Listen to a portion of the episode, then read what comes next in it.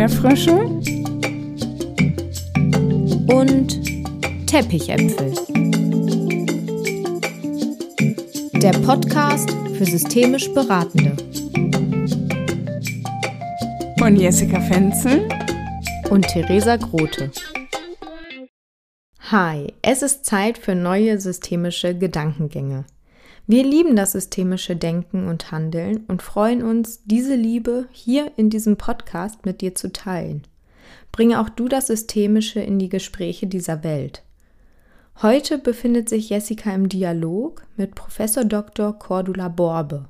Frau Borbe ist Vizepräsidentin für Studium und Lehre und Studiengangsbeauftragte im Gesundheits- und Sozialwesen an der Hochschule in Nordhausen und hat ihre Liebe zur systemischen Theorie einst mit Jessica an der HWK in Hildesheim geteilt.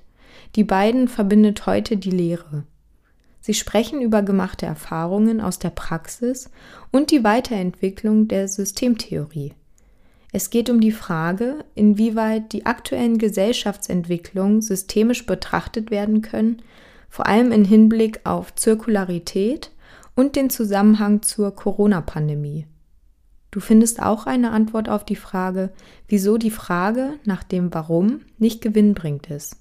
Hallo Cordula. Hallo Jessica. Schön, dass wir uns heute hier digital hören können für dieses Podcast-Format. Und es ist mir eine besondere Ehre, dass du äh, dir heute die Zeit nimmst als super viel beschäftigte Frau. Und ich habe dich eingeladen, weil uns auch schon langer Weg verbindet hm, weil mein aller, allererstes Seminar, was ich mal mit dem systemischen Denken verknüpfe, das war bei dir. Du hast damals an der Hochschule äh, in Hildesheim ein Einführungsseminar in systemische Beratung gegeben und ich durfte da sein. Äh, das, das war sozusagen, da ist der Funke übergesprungen und, und ich war Feuer und Flamme. Und wie du weißt, bin ich es heute noch. Und deswegen bin ich dir einfach so unfassbar dankbar für das Entzünden und für das heute hier sein. Seitdem ist unfassbar viel passiert. Wir beide haben uns weiterentwickelt. Das systemische Denken und Handeln hat sich weiterentwickelt. Was würdest du so sagen, wo stehst du da heute? Wo verortest du dich da?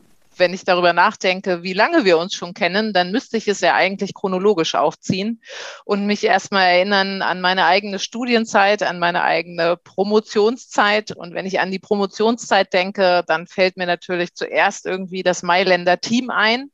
Ähm, mit den dazugehörigen Personen, und ich erinnere insbesondere mich an die drei Grundprinzipien, Hypothetisieren, Zirkularität und Neutralität und Check-in, der noch später die Neugier hinzugefügt hat. Das sind so die ersten Erinnerungen, ähm, an die ich so zurückdenke. Und wenn ich das jetzt weiterdenke, dann hat mich, glaube ich, am meisten ähm, der Grundsatz der Zirkularität gefasst.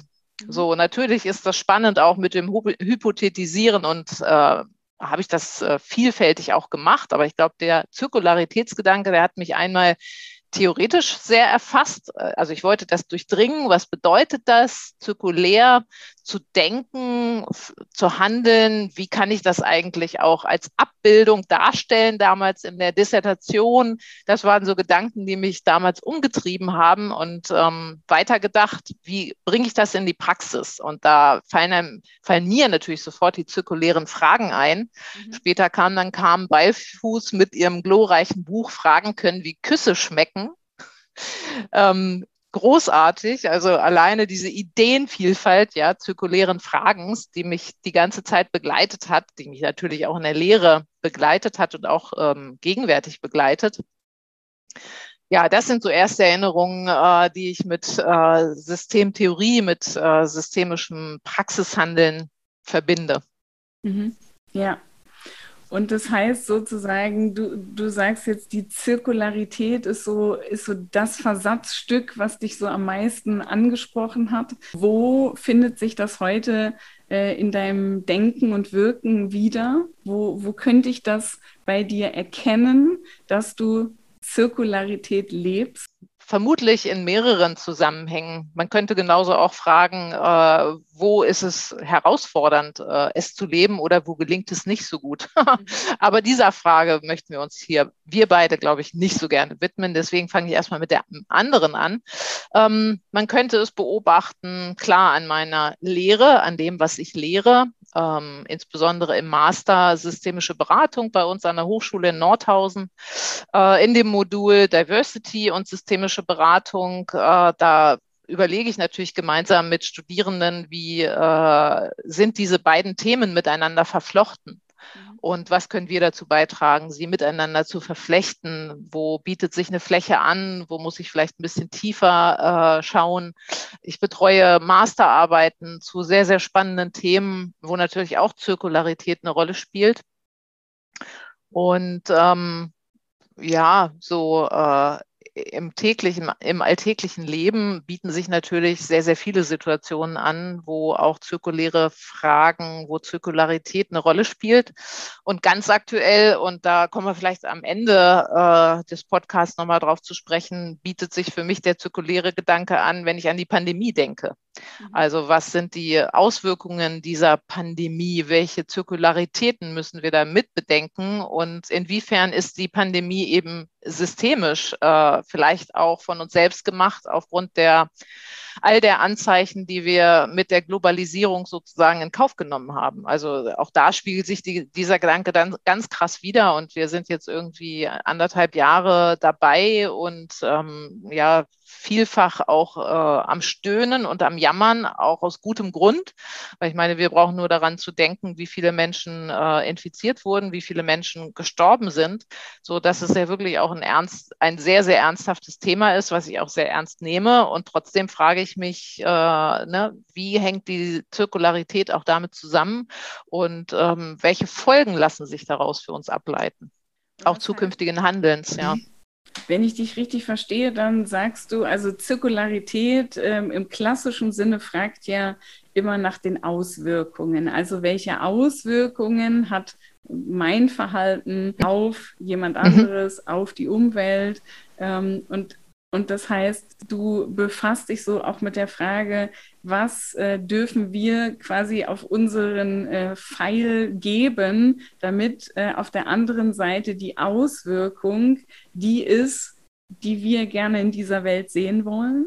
Ja, so ähnlich, genau. Also so in Verbindung, ne? Äh, wir haben es, glaube ich, auch in dem Seminar, was du gerade erwähnt hast, schon damals bearbeitet, äh, dass es nicht so viel Sinn macht, als Systemikerin nach dem Warum zu fragen, mhm. sondern eher nach dem, wie macht es Sinn, dass es jetzt so und so ist, ja. Und bezogen auf die Pandemie bedeutet das halt für mich, wie macht es Sinn, dass die ausgerechnet äh, 2020 oder Ende 2019 ähm, losgebrochen ist, ja. Und, und äh, was, was tun wir eigentlich dafür? Ja, mit all dem, äh, was dann als Folge zu beobachten war, so einem Rückzug zu nationalstaatlichem Denken, wo wir doch eigentlich schon viel, viel weiter waren und uns als äh, sehr offene Menschen bezeichnet haben. Ja, und auf einmal kommt man noch nicht mal mehr von einem Bundesland ins andere.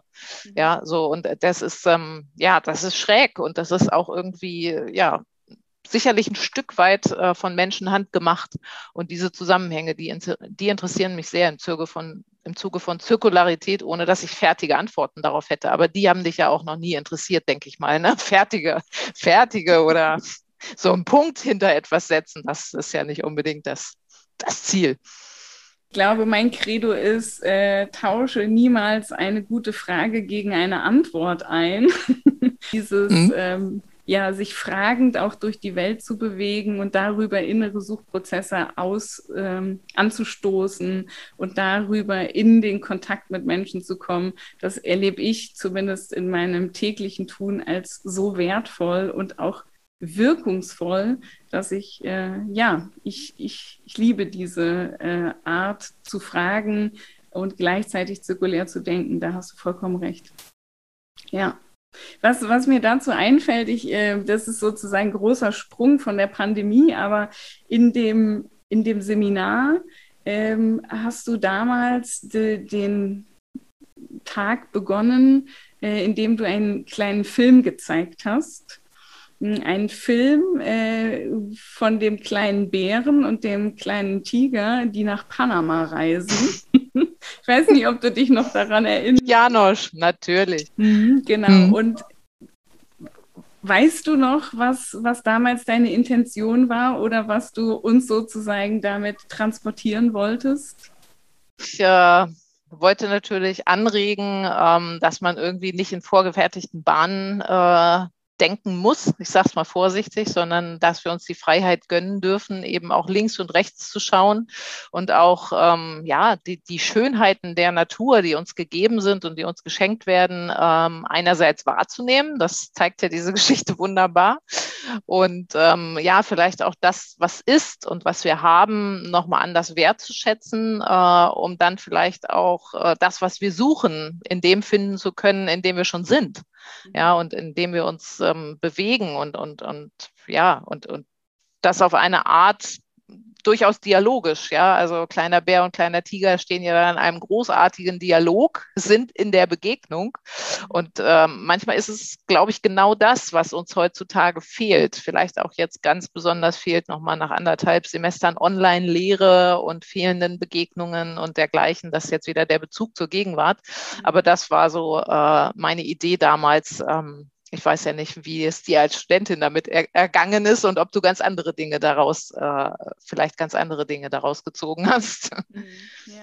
Ich finde das insofern spannend, als dass so unfassbar viele Jahre vergangen sind und ich mich immer mal wieder frage, ähm, wieso haben wir eigentlich damals diesen Film geguckt? Und ich glaube, dass es darauf letztendlich ja nicht die eine Antwort gibt, die du sagst, die nennst du ja heute in 2021. Äh, keine Ahnung, ob du vor fünf Jahren was anderes gesagt hättest. Und, und ich glaube, dass ich ja, mich immer wieder daran zu, zurückerinnere und mich so frage, was, was hätte ich damals sehen können und was sehe ich heute? weil äh, wir natürlich auch immer mit der Brille in die Welt gucken, die wir jetzt eben gerade aufhaben.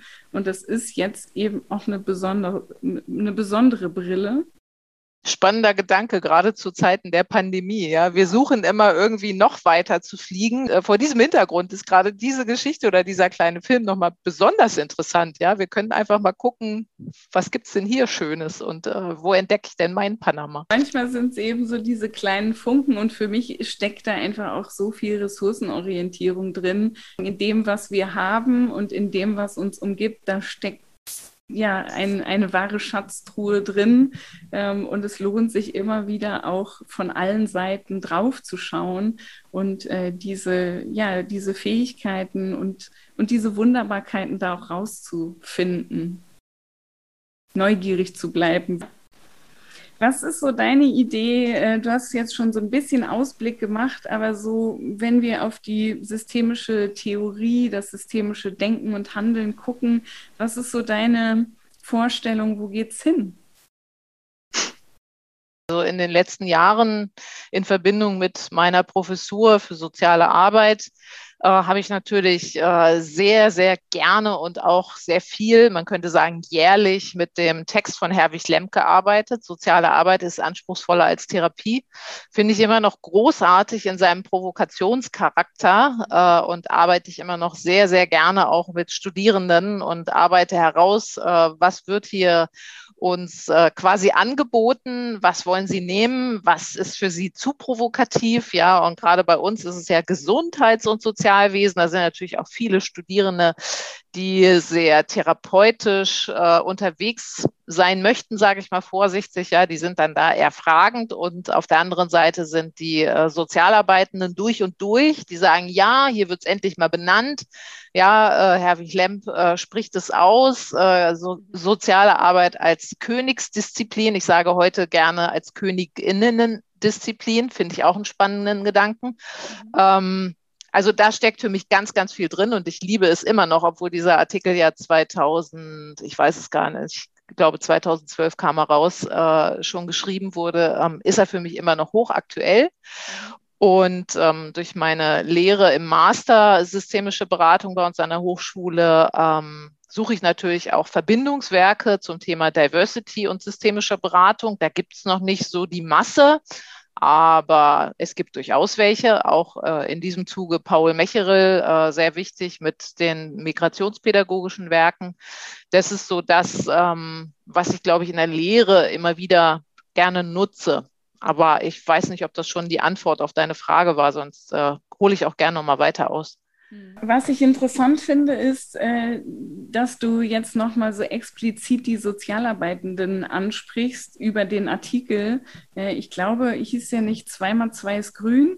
Äh, den gibt es auch. Das ist ein weiterer. Ich finde es so interessant, was du ansprichst, dass es eben nicht darum geht, dass ähm, wenn wir von systemischer Beratung sprechen, dass jetzt alle Berater und Beraterinnen werden, sondern ich glaube, dass dieses, was wir hier sprechen und das, was mir so am Herzen liegt, die ähm, Theorie hinter dem systemischen Denken auch gerade für Sozialarbeitende ähm, so wertvoll ist, wo es sozusagen nicht um so einen abgegrenzten Raum geht, wo jemand zur Beratung kommt oder zur Therapie kommt, sondern wo wir sozusagen im Feld ähm, mit den Menschen und sei es in einer Tür stehend oder äh, auf einem Sofa in einer Wohngruppe sitzend oder so, ähm, dass wir da genau diese Methoden, diese Haltungen und diese Skills gebrauchen können. Ähm, und, und das, ja, das bewegt mich gerade, weil ich äh, mich so dafür einsetze, dass Sozialarbeitende mitten im Feld der sozialen Arbeit eben diese Grundaspekte des systemischen Denkens mitnehmen. Ja, absolute Schnittmenge. Also systemische Sozialarbeit, das, das ist für mich äh, eigentlich äh, das spannende Feld, ja, so äh, mit den dazugehörigen AutorInnen ähm, sei es jetzt Wolf Ritscher oder Herwig Lemp oder äh, natürlich gehört auch Staub Bernasconi dazu, ja, mit der Menschenrechtsprofession und all dem, äh, was sie da an, an wichtigen ähm, ja, Werken geschaffen hat, die eben auch unser ethisches Handeln nochmal äh, in, in den Blick nehmen und wo wir uns eben fragen müssen, warum handeln wir eigentlich wie und welche Werte prägen uns denn und äh, wie ist es eigentlich dazu gekommen? Ja, uns verbindet die Leidenschaft für, für dieses Denken und dieses Arbeiten. Ähm, und wir sind beide auch tätig in der, ja, in der Lehre, in der Weiterbildung für äh, Menschen. Wenn du die Möglichkeit hast, den, ähm, ja, den Menschen, mit denen wir arbeiten, über diesen Weg was mitzugeben und äh, denen nochmal so ein, ja, vielleicht einen guten Wunsch mit auf den Weg zu geben. Was, was ist es so, was, was, du, was du den Menschen, mit denen wir arbeiten, wünschst? Da gäbe es vieles. also äh, tatsächlich so mit dem Gegenwartsbezug finde ich es einfach ganz wichtig, dass wir ähm, auch schon nochmal auf unser eigenes Verhalten und Handeln äh, schauen sollten, uns auch nochmal selbstkritisch äh, hinterfragen müssen, was verbrauchen wir eigentlich und wie tun wir das? Ähm, es gibt da einen ganz, ganz spannenden Ansatz, der nennt sich Green Social Work, ist jetzt aus dem äh, Werk ähm, Corona, Gesellschaft und soziale Arbeit hervorgegangen, was ganz neu in diesem Jahr herausgekommen ist. Mhm. Und das ist ein Artikel, der mich sehr ähm, angefasst hat, würde ich mal äh, sagen. Also im positiven Sinne ähm, äh, ist jetzt vielleicht kein originär systemischer Artikel, aber ich äh, finde, wir sollten ihn systemisch lesen ähm, wo eben wirklich auch nochmal hinterfragt wird, wie steht eigentlich alles in, im Zusammenhang und müssen wir uns nicht künftig auch äh, Gedanken machen um unsere Umwelt und was ist der eigene Anteil daran. Mhm.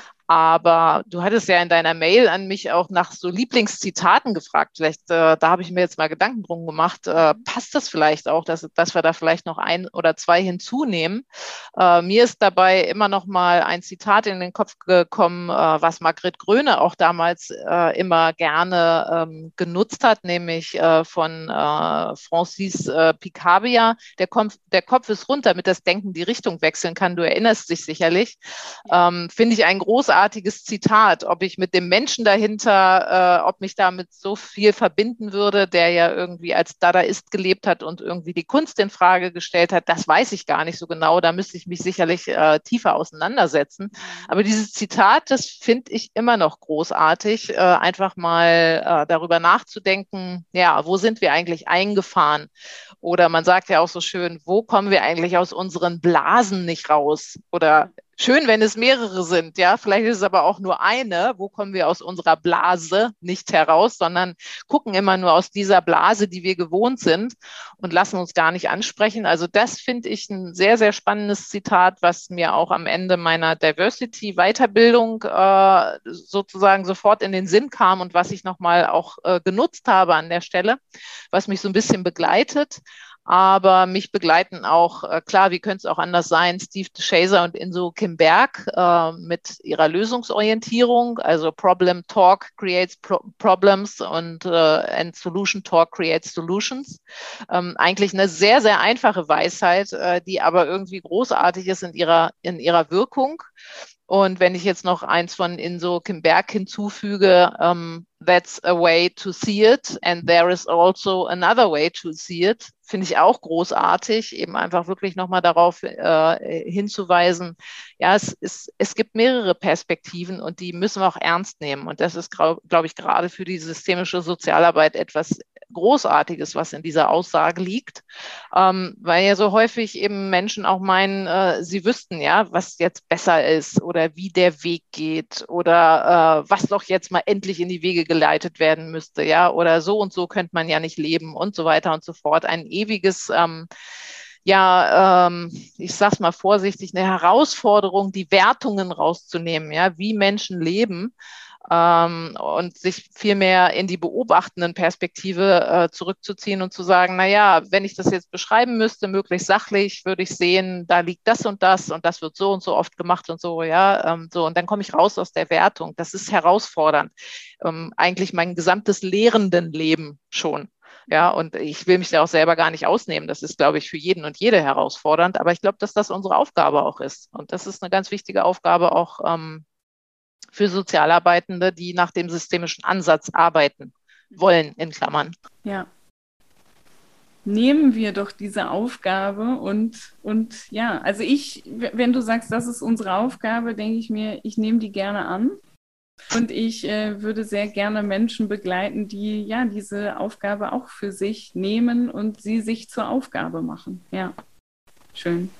Und da gibt es in unserer systemischen Community ja doch mittlerweile einige, und das ist irgendwie auch so großartig, die sich in Fachgesellschaften zusammentun, die Fachtage gestalten und besuchen und äh, dies dann auch wieder irgendwie in kleinste Parzellen hineintragen durch Supervision oder was auch immer, wo es eben Anfragen gibt. Und das klappt, glaube ich, schon ganz gut, aber kann auch noch größer werden. Ne? Mhm. Ja, und ich glaube, es darf auch noch ein bisschen breiter werden, dass diese, dieses Denken, was für uns so selbstverständlich geworden ist, äh, ja, in, in noch viel mehr Gespräche dieser Welt getragen wird. Das ist mir zumindest super wichtig. Cordula, ich danke dir für, für diesen ja, mini kleinen Einblick. Ja, vielen Dank auch dir für die Anfrage. Vielen Dank für dieses Interview. Sehr spannend, gerade auch im Hinblick auf die aktuellen Entwicklungen in Bezug auf die Corona-Pandemie. In den Show Notes findet ihr noch einmal Links zu den im Interview angesprochenen Büchern und zu weiterführender Literatur. Wenn auch du Teil des Podcasts sein möchtest, schreib uns gerne eine Nachricht auf unserer Instagram-Seite unter flow. oder eine Mail unter erdbeerfrösche und teppichäpfel at web.de. Was müsstest du zu hören bekommen, dass du auf jeden Fall wieder einschaltest? Welches Thema würde dich interessieren? Komm gerne in den Austausch mit uns. Join the next level.